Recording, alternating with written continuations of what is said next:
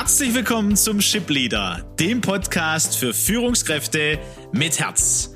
Mein Name ist Aleko Vangelis und an meiner Seite Peter Becker. Gemeinsam sind wir auf dem Weg, um aus Führungskräften Führungspersönlichkeiten mit Herz zu entwickeln und damit Deutschland zur weltweit führenden Nation im Umgang mit Menschen zu machen. Schön, dass du dabei bist.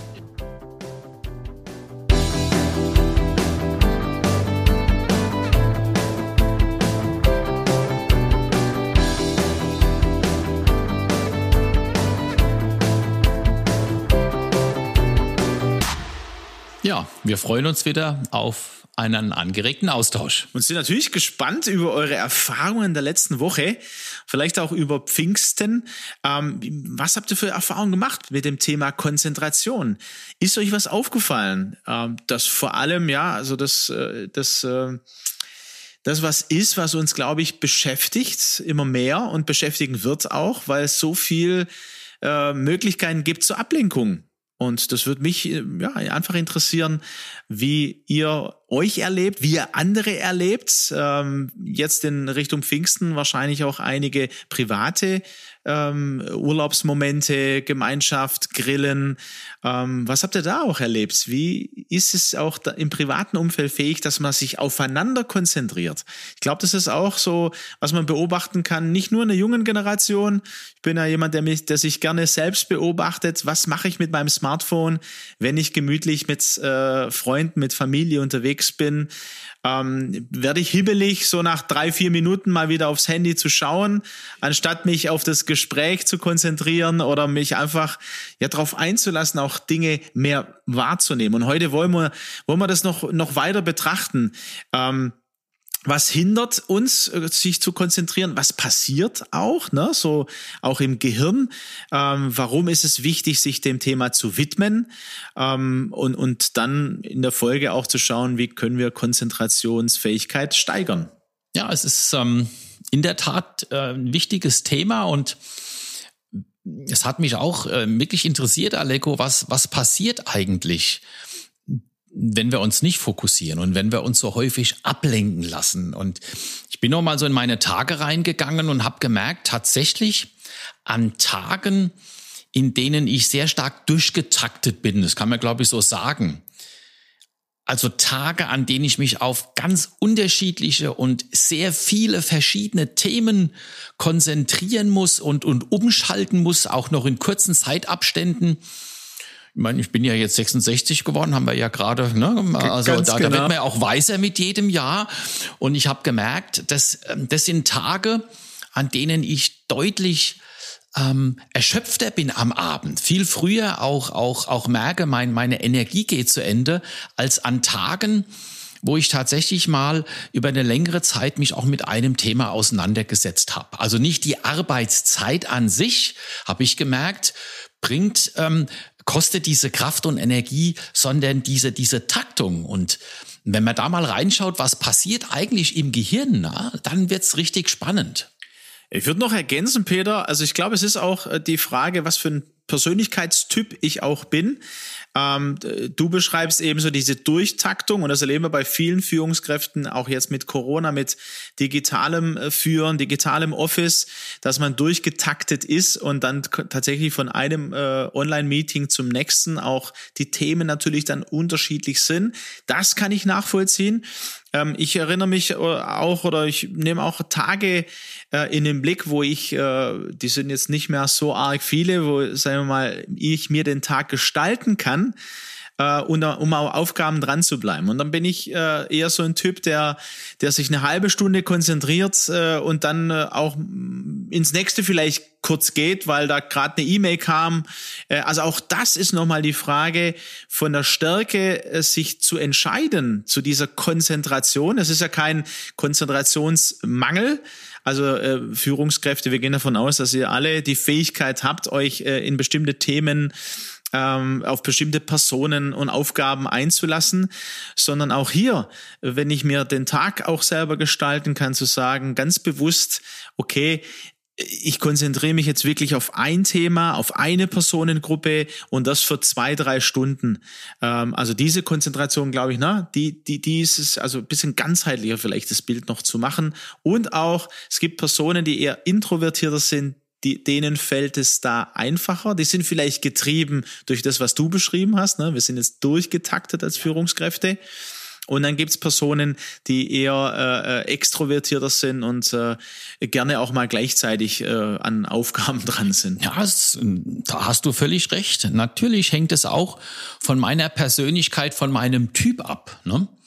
Aber ich denke, Typ unabhängig ist es wichtig, sich mit der Frage zu beschäftigen, was diese, diese Durchtaktung, ähm, dieses schnelle Umschalten zwischen einzelnen Aufgaben äh, auch mit uns macht. Ne? Und wie du hast ganz äh, richtigerweise erwähnt, finde ich, wir haben, wir treffen nicht auf eine defizitäre Konzentrationsfähigkeit bei Führungskräften, ja?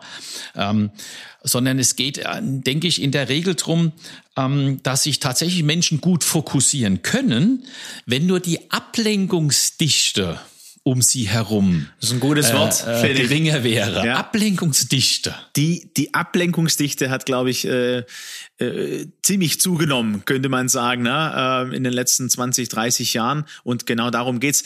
Äh, beschreib mal, was, was du auch rausbekommen hast, was da auch äh, passiert, stofflich in unserem Gehirn, äh, aus der neu, neuen äh, Hirnforschung, weil ich glaube, das ist auch nochmal, macht es auch nochmal deutlich, warum es wichtig ist, sich diesem Thema ähm, ja, zu widmen. Ja, nun bin ich ja nun kein Mediziner oder, oder Biologe, aber mich interessiert es natürlich schon. Und ähm, tatsächlich ist es so, dass äh, dieser Wechsel der Aufmerksamkeit durch diese Ablenkung ja ähm, tatsächlich ein häufiges Umschalten im Gehirn zur Folge hat.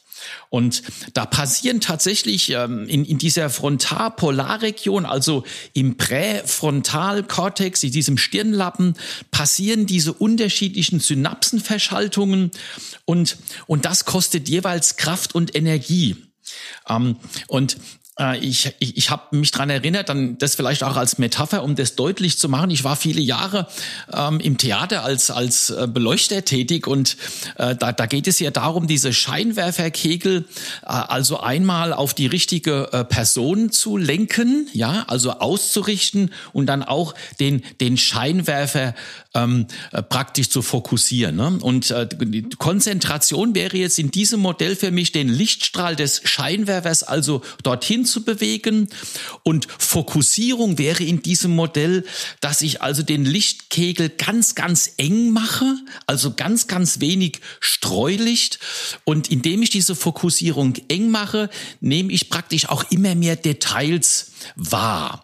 Und genau das läuft dann praktisch biochemisch äh, im Gehirn ab. Und wenn ich jetzt eben immer umschalte, bedeutet das in diesem Scheinwerfermodell, ich muss den Scheinwerfer jeweils neu ausrichten, ich muss ihn an eine andere Stelle bewegen, dann muss ich fokussieren.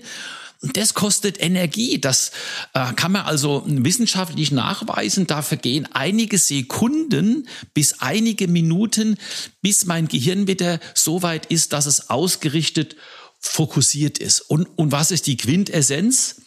Diese kognitive Leistungsfähigkeit verschlechtert sich durch dieses häufige Umschalten. Und das muss man sich einfach nochmal auch vergegenwärtigen.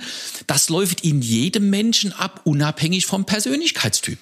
Und auch hier, wenn wir beim Thema Führen sind, ne, das eine ist ja die Selbstführung, ja, dass Konzentration ähm, auch keine Eigenschaft, sondern eine Eigenleistung ist, ne, also sich dazu entscheiden, sich selbst zu führen, das im Blick zu haben.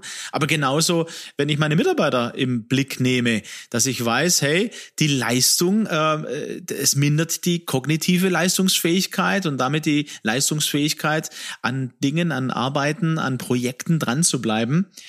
Plus würde ich sagen, ne, die Kreativität, es gibt ja verschiedene ähm, ähm, ja, Wellen, äh, die, die die ist auch vom Hirn her, ne? Ja, das ist ganz spannend, ja, ja. Äh, ja, vielleicht kannst du uns da nochmal reinnehmen, ne?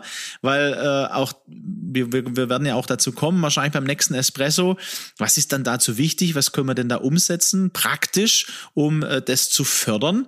Ähm, aber was passiert denn da auch äh, im, im, im Hirn, Peter? Ja, es, es ist interessant, wirklich. Also es gibt eine Reihe von sehr positiven Auswirkungen, wenn man wirklich konzentriert arbeitet. Wir haben ja schon gesagt, also Nervenzellen leiten ja die Informationen irgendwie elektrisch weiter. Das geht also direkt über diese Synapsen und, und diese Nervenzellen, die bilden dann so Hirnstromwellen. Ja, ich bin hier Elektrotechniker, deswegen finde ich mich da sehr gut wieder. Ne? Also es sind dann Frequenzen und, und bei dieser vollen Konzentration kann man also nachmessen, ähm, da, da bilden sich ähm, ähm, diese Wellen und neurophysiologisch zu einer, kommt es zu einer Synchronisation von Hirnstromfrequenzen. Also tatsächlich gibt es im Hirn mehrere Frequenzbereiche und gerade in dem Fall ist dieser sogenannte Theta-Bereich aktiv. Und diese, und es ist interessant, diese Theta-Wellen, die kommen also in der Regel bei Tagträumen zum Einsatz. Dort kann man sie messen oder auch während des Schlafens. Und, und hier sendet das Hirn tatsächlich so vier bis sieben Zyklen pro Sekunde aus und diese werden dann überwiegend für Denkvorgänge genutzt. Und das ist doch spannend. Also deshalb ist der Mensch, wenn er in diesem Frequenzbereich sozusagen tickt oder schwingt, ja, oder wenn das Gehirn in diesem Frequenzbereich schwingt, ist, ist der Mensch geistig kreativer. Er, er findet schneller Lösungen für Probleme und hat da auch auch die besten Eingebungen, ja. Das heißt, dieses gemeinsame Schwingen da im Gehirn verbessert diese Aufnahmefähigkeit. Also das ist, das finde ich sehr, sehr spannend, dass es diese Parallelen gibt und daraus kann man ganz klar auch diese Bedeutung und diese Wichtigkeit ähm, dieses, dieses konzentrierten Arbeitens auch, auch ableiten. Das ist das Konzentration, konzentriertes Arbeiten, da schwingt was miteinander. Ja, also im Täterbereich nennt sich das, ne? Und das fördert eben die, dass man geistig kreativer ist, äh, findet äh, klarere und schnellere Lösungen für Probleme, hat eben dort die Eingebungen und kann ähm, kann gut dann die Projekte, äh, Aufgaben angehen, vielleicht auch im Miteinander, ne? Also dann merkt man das, ne? Da ist eine hohe Energie dann wahrscheinlich im Raum, wenn man auch im Team arbeitet. Ähm, Im Gegensatz eben zu dem, dass wenn man spürt, okay, man, herz, man hetzt eben von Meeting zu Meeting äh, und dann wird's nur ähm, äh, weniger produktiv an, an der genau, Stelle. Ne? Genau. Und wichtig ist mir an der Stelle auch nochmal äh, für euch, liebe Zuhörerinnen und Zuhörer, zu betonen, dass diese Konzentration also nicht so eine Persönlichkeitseigenschaft ist, sondern es ist wirklich eher eine Leistung, also eine Eigenleistung, etwas, zu was ich mich entscheide was ich dann bewusst auch einsetze in meinem Führungsalltag, was ich natürlich auch lernen muss zu bewahren und auch gezielt ähm, zu verbessern. Ne? Also hier geht es tatsächlich um auch ein Einüben und ich denke, wir sollten beim nächsten Espresso auch da mal, mal reinschauen, was gibt's denn da für Möglichkeiten, das auch tatsächlich einzuüben. Denn je besser geübt, desto einfacher. Ne? Und am Ende äh, des Tages ist man insgesamt äh, zufriedener und erlebt subjektiv weniger Stress. Und für mich äh, am Ende dieses Espressos würde ich einfach mal äh, mitgeben, ganz persönlich für dich zu überlegen. Ähm, geh mal so deine Woche durch und überleg, wie, wie läuft denn die Woche ab und wo merke ich, okay, ich brauche hier äh, eine Entscheidung zur Konzentration das kann ein, Nachmittag sein, ne? Beispiel auch von, von SAP nochmal, ne? der Focus Friday, also sich zu fokussieren, das ist auch diese Konzentration. Wie könntest du da für dich selber sorgen als Führungspersönlichkeit, als Führungskraft? Vielleicht aber auch in deinem Team, in deiner Abteilung, in deinem Unternehmen zu überlegen, hey, wie läuft das und wie, wie kann ich da meinen Mitarbeitern auch was Gutes tun? Ähm, was für Entscheidungen wären da vielleicht für uns gut, um das zu fördern?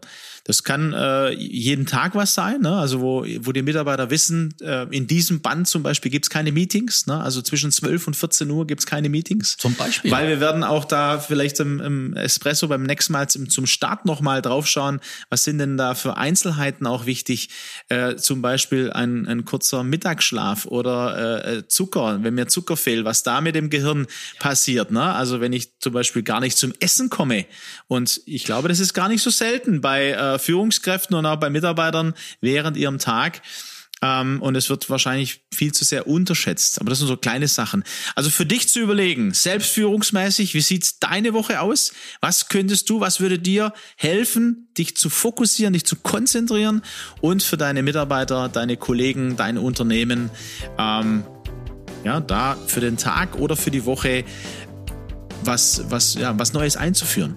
Dem kann ich nichts hinzufügen, Aleko. Die Handlungsinitiative, ähm, die haben wir euch mitgegeben, euch da draußen beim Zuhören. Also probiert's aus. Ja, dann würde ich sagen, macht's gut.